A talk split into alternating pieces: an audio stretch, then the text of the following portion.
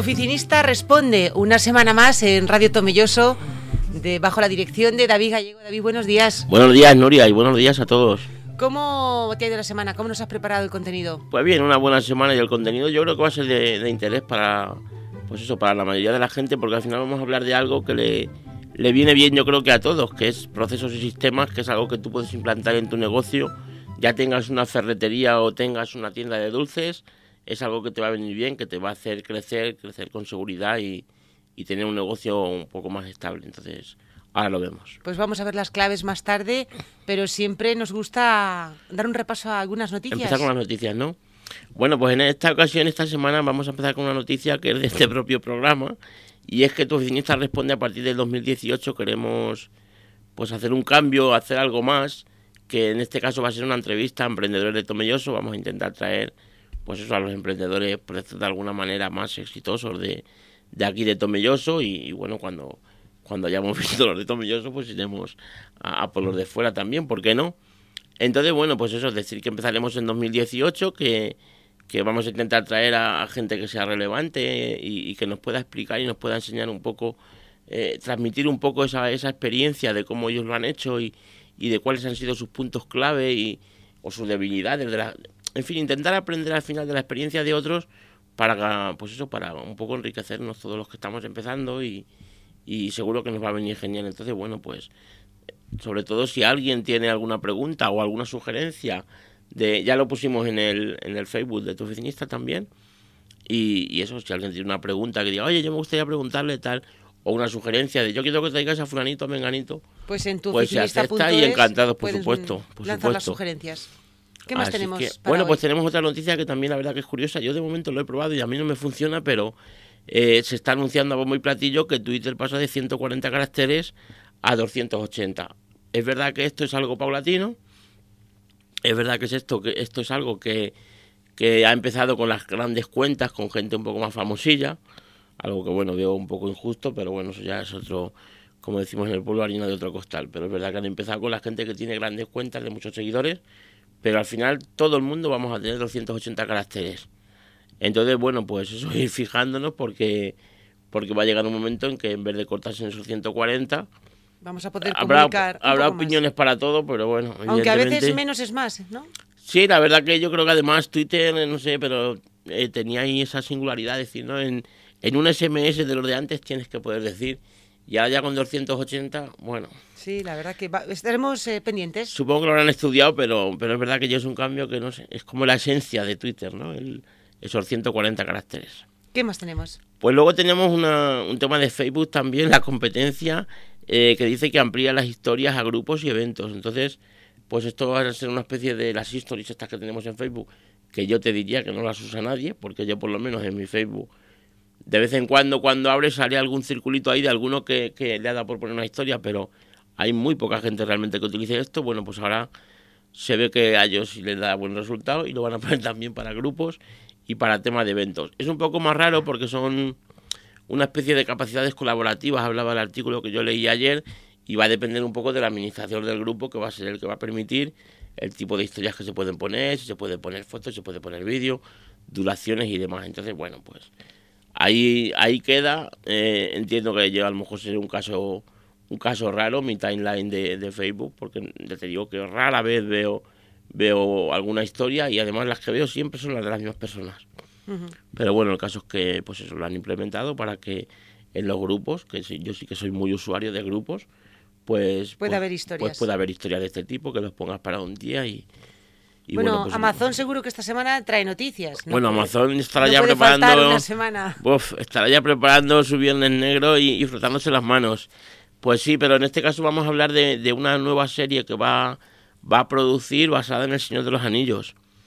Entonces, bueno, ya había, ya había muchos rumores sobre esto y el caso es que Amazon ha comprado al final los derechos de esta serie y la verdad que, bueno, pues seguro que es una serie que le va a dar mucho éxito y seguro que es una serie que va a relanzar mucho el Amazon Prime Video, que al final llevaba tiempo intentando, que si ahora doy 5 euros, que si ahora te hago un montón de promociones, yo creo que al final la que más le va a servir, dentro de, lo poco que yo puedo saber de este tema, eh, creo que va a ser esto, porque El Señor de los Anillos es una serie, bueno, pues hay un montón de seguidores, yo creo que será una de, de las de las trilogías que, que hemos seguido que tenga en el mundo. Entonces, bueno, pues Amazon siempre, estratégicamente sí, Amazon siempre ahí dando en lo que en lo que a la gente le gusta para conquistarnos y para hacernos clientes. ¿Tenemos alguna noticia más? Pues sí, ahora tenemos una de Apple que comienza el programa ampliado de devoluciones el día 25 de noviembre y esto del 25 de noviembre al 8 de enero.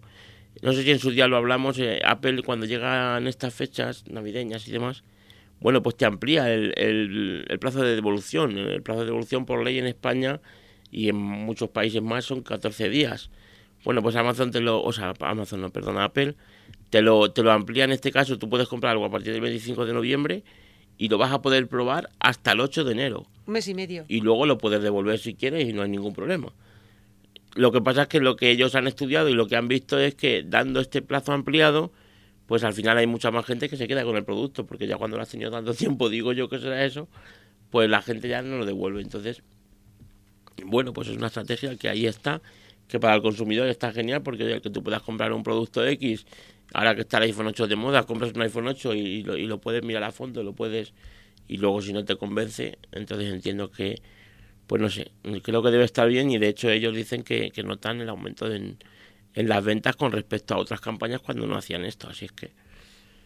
En fin, tip de la semana, David. Bueno, pues el tip de la semana en este caso va a ser una otra vez un CRM, no sé si recordáis, hablamos Recuérdanos que hace es un, un tiempo, sí, el CRM es pues son unas siglas en inglés de un nombre raro y como mi inglés no es muy bueno, no lo voy a intentar, pero básicamente es gestión de, de, clientes. ¿vale? Es un manager de gestión de clientes, digamos.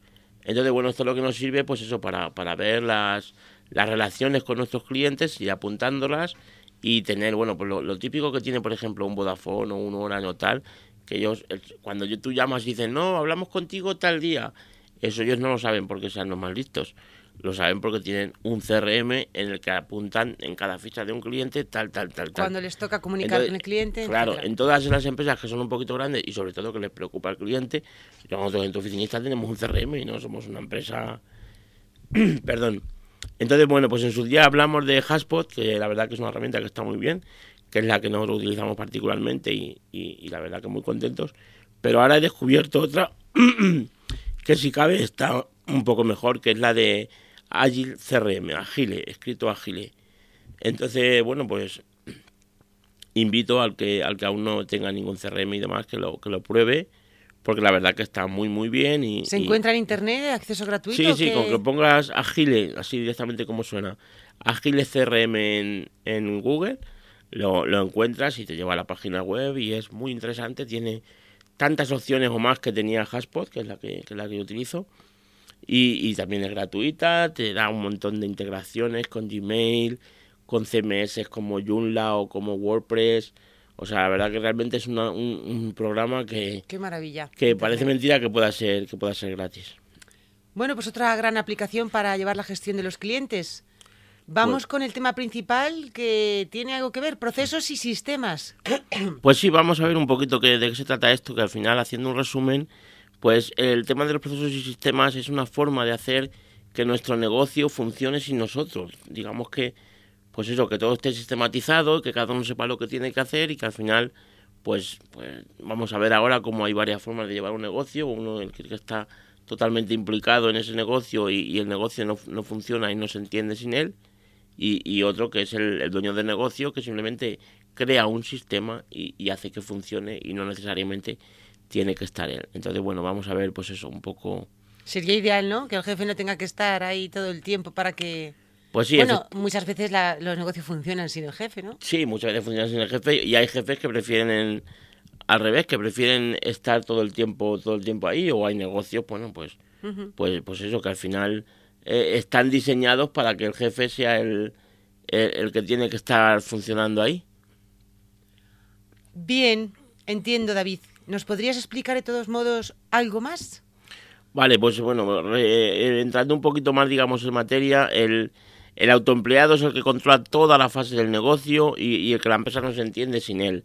Pues eso, que, en última instancia, eh, o, si, si, él no existiera, no existiría, no existiría la empresa. Em, eh, ejemplo, por ejemplo, pues una tienda de barrio, pues un fontanero que trabaja él solo, o que lleva, o que lleva a lo mejor dos chavales, pero Pero si el fontanero principal, te digo fontanero por no decirte el albañil el electricista. ¿O tú mismo? O yo mismo, exactamente, o yo mismo. Tú no puedes faltar Al tu final- negocio. Yo sí, bueno. Pero, pero al final es así. Si, si yo no, yo no, no estoy, digamos, el negocio no estaría. Pero bueno, es que no. Lo de ponerme yo parece que me suena un poco rimbombante, pero al final. Qué me- qué mejor el, ejemplo. el que, el que sea, pues eso, un, un profesional que está haciendo, está haciendo cualquier cosa, si ese profesional no está. Y de hecho también ahora veremos más adelante, al final lo que, lo que viene mucho ahora es el tema de la marca personal. Lo, lo, lo vemos todos los días, que las páginas web de los profesionales no tienen un nombre de empresa, ¿no? Se llaman como, como, como ese profesional en sí. Yo, por ejemplo, por, poner así algún ejemplo, alguien que yo sigo mucho, Joan Boluda, pues tú buscas y buscas Joan Boluda y ahí no hay una empresa, no, está Joan. Y si Joan no está, no, hay, no existe empresa. En fin, hay, hay, un, hay un montón de, de- de ejemplos, ¿vale? Y luego tenemos otro tipo de concepto que digamos que es el empresario, que tiene un, un sistema perfecto orquestado en el que la gente hace lo que, lo que se supone que tiene que hacer para que eso funcione. Y él ha- se ha encargado de que esté la gente y de que esté el sistema. Pues, por ejemplo, el mejor ejemplo de, de- este tipo de, de empresa, pues por ejemplo McDonald's. En McDonald's evidentemente el jefe no está ahí. Por supuesto el jefe de McDonald's no está ahí, pero es que si tú eh, compras mañana una franquicia de McDonald's y pagas los 300 y pico mil euros que valdrá el, el ponerla, en caso de que pudieras, porque ya no hay ni, ni, ni sitios, tú evidentemente no vas a estar ahí pues, preparando las hamburguesas, ¿no? Tú lo que haces es que compras una franquicia y compras esos, esos sistemas para que todo funcione igual que ti. funciona en el McDonald's de, de- de cualquier otro sitio. Entonces, bueno, pues eso, los mismos McDonald's que, que cualquier fábrica cualquiera, de que al final una persona llega y dice, yo voy a montar una fábrica, voy a montar las máquinas que hagan falta y a la gente que haga falta para que funcionen esas máquinas. Entonces, pues, pues es otro enfoque de negocio. No es, ya te digo, ni mejor ni peor, porque hay gente, hay, hay em- empresarios, digamos, autónomos, profesionales, que se están ganando muy bien la vida simplemente con sus conocimientos. O sea, que no, no, no estamos diciendo en ningún caso del que sea... empresario autónomo, efectivamente. Claro, no estamos diciendo que sea mejor o que sea peor, ¿no? Simplemente, pues eso, que hay dos sistemas y eh, dos modelos, digamos, y es verdad que el sistema es para llegar al segundo modelo que, bueno, pues en muchos casos se supone que es el, pues la, la cima, cuando ya tienes tu empresa que no tienes que estar tuyendo todo el día y, y Está demás. con una Entonces, organización, pues, con unos procesos. exactamente. La verdad es que sí que hay muchas empresas que trabajan sin procesos y, y eso pues les ahorraría mucho dinero y mucho tiempo. ¿eh? Efectivamente, efectivamente. Vamos a final- profundizar entonces en ese segundo tipo de, de empresario. Pues sí, efectivamente, el, el hacerlo no, no es algo no es algo fácil. Hay, todo el mundo conocemos gente que, que empieza en el campo que sea y, y empieza y hasta que eso lo hace crecer, pues, pues tarda evidentemente un tiempo. Por ejemplo, también vemos como, por ejemplo, un restaurante. Tú montas un restaurante y al final, eh, imagínate que tú eres cocinero y cocinas y todo el mundo dice, ah, es que yo, tú cocinas muy bien, tendrías que hacer y montas un restaurante y haces una paella tremenda y todo el mundo va a tu restaurante porque tú haces una paella que, es la leche y, y porque los atiendes muy bien y tal. Pero ¿qué pasa? Que a lo mejor cuando están yendo 10 o 15 al día, pues genial. Pero llega un momento que en vez de 10 o 15 al día están viniendo 100 y tú ahí ya tienes que dejar de hacer la paella. Ahí ya tienes que ponerte a coordinar a la gente, a buscar un cocinero, a buscar un... Y entonces, ¿sabes lo que pasa en ese momento? Pues que el que hace la paella, como ya no eres tú, ya no hace la misma paella y al final a la gente ya no, no le gusta como le gustaba. Entonces, bueno, pues eso es lo que hace que, que, que los negocios cuando escalan, digamos, cuando se hacen un poquito más grandes, pues, pues pierdan esa, esa esencia. Te digo eso como un taller de, de- un taller de bicis que el dueño que lo abre es un tío majísimo que te arregla la bicicleta en un momento y que, y que es la leche y luego de repente la coge otra persona, la coge no, que, que ese hombre empieza a crecer y, y contrata mecánicos. Y cuando esos mecánicos ya se ponen a atender a otra persona, dice, guau, ya no es lo mismo que esto, ya esto ya no es lo que era. Entonces, al final... ¿Y el- qué el- hacemos entonces, David, el con todo esto? Claro, el, hacer el, el proceso es que, que tú puedas hacer algo por escrito para que tú puedas replicar tu negocio tantas veces como quieras, como hablábamos de la franquicia. El, de McDonald's, cuando compras un McDonald's, por ejemplo, cuando tú compras una franquicia, no, no, no pagas 300.000 euros porque a ti te pongan una pegatina arriba o unos cartelitos de McDonald's, no. Tú pagas 300.000 euros porque te van a dar unos manuales de, de operaciones en el que pone cómo tienes que hacer la hamburguesa, cuánto tiempo tiene que estar de cada parte, eh, cómo tienes que hacer el aceite para tal, cuándo, cada cuántas patatas tienes que tirar el aceite, en fin. Y todo eso, eso es lo que vale el dinero de una empresa. Vale para coger un McDonald's o para coger un, una empresa de lo que sea. Estamos diciendo exactamente, el valor. es el sistema, que eso es lo que cuesta muchísimo tiempo el, hacerlo. Entonces, pues eso, estamos hablando mucho de McDonald's, pero que como McDonald's podemos coger cualquier franquicia de, de, las que hay ahora mismo, una tienda de ropa, pues el, el, el sistema te va a decir cada cuántos metros cuadrados de tienda tienes que tener una persona. O, te va a decir eh, con qué tipo de saludo tienes que... O sea, nos estás sugiriendo que nos fijemos en cómo funcionan las franquicias. Básicamente es la idea, básicamente la idea es hacer un negocio que funcione como una franquicia, que no tienes por qué ser una franquicia, porque tú a lo mejor lo que haces es que en vez de hacer, en vez de franquiciarlo, pues cuando tengas esa cafetería que va perfecta, que sabes exactamente cuánta gente tienes que tener por cada, por cada metro o por cada o por cada cliente que te entra. y cuando sepas cómo tienen que saludar a los a los a los clientes cuando vienen, en fin, cuando tú todo eso lo tengas claro y lo tengas por escrito, tú tienes una cafetería, por ejemplo, en Domelloso, y tú sabiendo todo eso y teniéndolo todo escrito, mañana te vas a Ciudad Real y pones otra cafetería y, y puedes hacer lo mismo, porque ya sabes la gente que tienes que tener, cómo tienen que saludar, cuánto tiempo tiene que estar el café, cada, cuánto tiempo se tiene que tirar el, el pozo, en fin, todo eso. Y al final, pues eso, mira, me estoy hablando ahora mismo de Starbucks. Starbucks es lo mismo. Tú puedes ir a un Starbucks en Albacete, que antes, antes lo había, ahora ya creo que no lo hay, pero antes había Starbucks en Albacete, o puedes ir a un Starbucks en Madrid.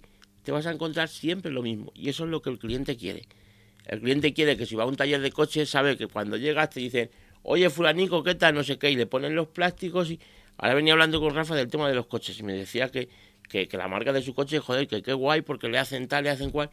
Pero él sabe que cada vez que va a esa marca, le hacen, le hacen lo mismo. Eso está establecido y va a funcionar. claro, entonces si eso funciona, lo tenemos que dejar por escrito para que lo hagamos no solamente en un sitio, sino que si va al taller de Alcázar, se lo hagan, y si va al taller de Valencia, porque esté de vacaciones, vea que le hagan lo mismo. Entonces, la idea básicamente es eso, poder replicar eh, un sistema y, y, copiarlo las veces que sea necesario, pues tanto para ti, porque quieras montar dos, dos negocios en dos sitios como para franquiciarlo el día de mañana y que hacer de eso pues eso una muy interesante. Entonces para nuestros oyentes que están interesados en esto a ver cómo cómo empieza cómo pues, se construye sí bueno pues por, ir un poco al, al tema del grano se trata ya te digo simplemente de escribir detalladamente todo lo que todo lo que hacemos y cómo lo hacemos. Si es un si tú tienes un comercial pues pues hay, hay libros que ahora nos diremos que son especializados en esto y te dicen si tú tienes un comercial que va a vender por ejemplo a puerta fría pues el, comercial tiene que probar ahí primero con un traje negro, por ejemplo, y corbata de color que sea. Y, sale cinco días y tú apuntas, que ahí está también el, el kit de la cuestión, en tener un seguimiento de estos sistemas para ver qué es lo que funciona. Y luego vas a ver cómo, cómo vende con el traje negro, cómo vende cuando lleva un traje azul, cómo vende cuando dice buenos días, oye, ¿qué tal estás? O cuando dice buenos días, señor. Y cuando tú mm, localizas cuál es la mejor forma, pues eso queda apuntado y queda registrado. Y al final simplemente es, pues eso, el, el, que llegue alguien nuevo, por ejemplo, a tu empresa y, y, por ejemplo, bueno, el tema de, de vuestro trabajo, por ejemplo, es un trabajo un poco más creativo, eso ya es un poco más complicado el copiarlo, pero bueno, al final eh, eh, tú sí que puedes copiar, es decir, la mesa tiene que estar ajustada, la mesa de tiene que estar ajustada con volumen a tanto, ganancia a tanto, tanto y tanto.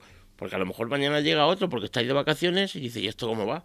Pues si tú eso lo tienes por escrito, ese hombre va a coger el manual y no tiene que hacer nada más. Entonces, simplemente, bueno, pues ver las áreas que abarcan estos manuales, donde va todo apuntado para que cualquiera que entre nuevo pueda hacerlo igual que el que está, antes. Por ejemplo, vemos en el McDonald's y volvemos a McDonald's, aunque no nos ha pagado ni un duro por el programa. Pero tú ves que en McDonald's, la mayoría de. Bueno, la mayoría no. Te diría el 100% de los cocineros que hay en McDonald's Ninguno es cocinero. Cocinero. Sí, pero bueno, cocinero porque al final son los que hacen. Bueno, la montan y, te la hacen y te lo fríen y te sacan siempre el mismo punto. Sí, pero que no hace falta tener ninguna ninguno es cocinero, claro. Evidentemente ninguno es cocinero.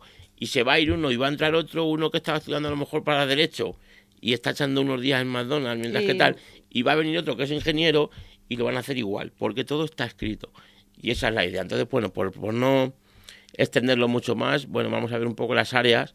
Las áreas que pueden abarcar estos procesos son la producción, que al final es pues eso, el trabajo en cadena, el trabajo operativo, digamos, Luego la administración, los recursos humanos, ventas y marketing, evidentemente, en cada campo, en cada empresa, mejor dicho, pues, pues puede haber diferentes campos y cada uno abarcará lo que lo que necesite, pero al final básicamente son esos. Eh, entonces, eh, pues en las ventas tú tienes que ver exactamente eso. Yo, por ejemplo, yo, bueno, yo esto es, esto es algo que a mí me, me, me, apasiona. Yo cuando, cuando empecé con tu oficinista, pues, pues yo cogía y decía, madre mía, bebé, si puedo montar una campaña de AdWords o una tal, y tú ponías una campaña de AdWords, no te costaba nada, pero no te veía nadie y tal.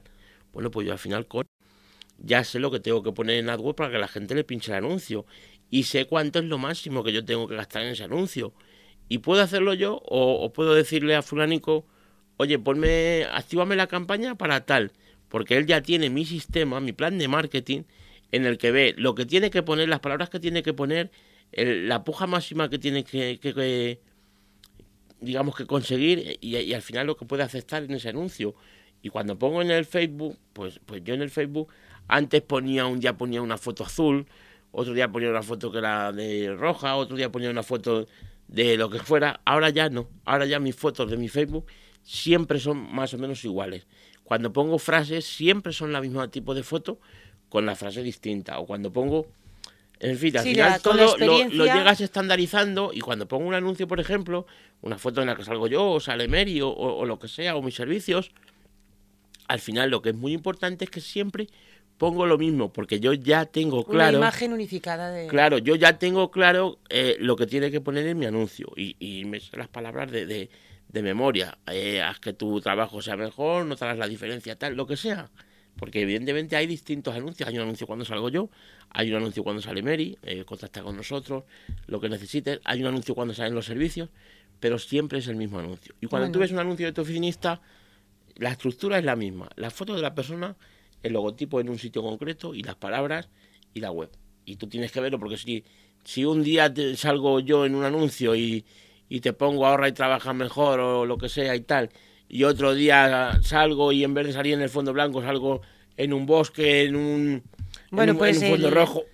Está, es un ejemplo clarísimo a través del que has dado de cómo puede aportarnos un proceso que por supuesto necesita su tiempo y su experiencia. Por supuesto, exactamente. Al final no, tiene otra que el tiempo y, y sobre todo pues eso, mucho mucha dedicación, dedicarte porque yo te digo que lo estoy haciendo ahora, que ahora tengo claro mi plan de marketing, que ahora tengo claro un montón de cosas de cómo de cómo funciona, que cuando alguien entra conmigo y, y me aunque eche una hora o eche un día, sabe perfectamente lo que tiene que hacer con cada cliente y estaría hablando de que yo llevo ya para cinco años, con lo cual pues, pues no es algo que sea. Como veis, hay que hay que atravesar una fase de inicio, ¿verdad? Cualquiera todo tiene su adaptación y al final. Pues mi bien, yo pienso que ha sido muy. Muy bueno, pues esperemos que sí. Yo es algo que a mí particularmente me, me encanta porque creo que, que es la única forma de estabilizar el, negocio. Claro, el que un negocio no pierda cuando, cuando crece, la única manera es estandarizarlo y que... David, dijiste que nos ibas a dar unos consejos de lectura. Pues sí, un par de libros que yo particularmente han sido los que me han los que me han animado esto. Y bueno, uno es El arte de empezar, de Guy Kawasaki, que es un libro que es genial porque este señor trabajó en Apple y es un, es un monstruo, te, te habla de, de un montón de cosas con, con mucha claridad. Y otro es El mito del emprendedor, de Michael Gerber, que también está muy bien y profundiza muy mucho en cómo se hace. Te pone el ejemplo de una pastelería y, y profundiza muchísimo en cómo, en cómo se lleva de ser un autoempleo en que esté el dueño ahí que no llega a tiempo y le explica, digamos, a lo largo del libro cómo tiene que hacerlo para que esa mujer recupere su vida, Y, su pastelería siga funcionando y siga haciendo los pasteles que hacía su abuela, que era el, misterio de la pastelería. Entonces, bueno, de verdad que lo recomiendo. Pues eh, David, muchísimas gracias. Tenemos una frase, ¿verdad? Para pues terminar. vamos con la frase, como siempre, una frase que además puse este domingo también en, en Facebook y que me, me, encanta, que es el que el mayor fracaso es no intentarlo. Y realmente yo creo que es así. Va con el tema, ¿verdad? Por supuesto que sí, como siempre. Bueno, pues ahí tenéis a David en tuoficinista.es, también aquí en Radio Tomelloso. Cada semana, cualquier consejo que necesitéis, nos escucháis o visitáis vuestra su página web y, hacéis cualquier sugerencia o pregunta. David Gallego, muchísimas gracias. Gracias a ti, Noria. Buenos días y buenos días a todos. Buen día.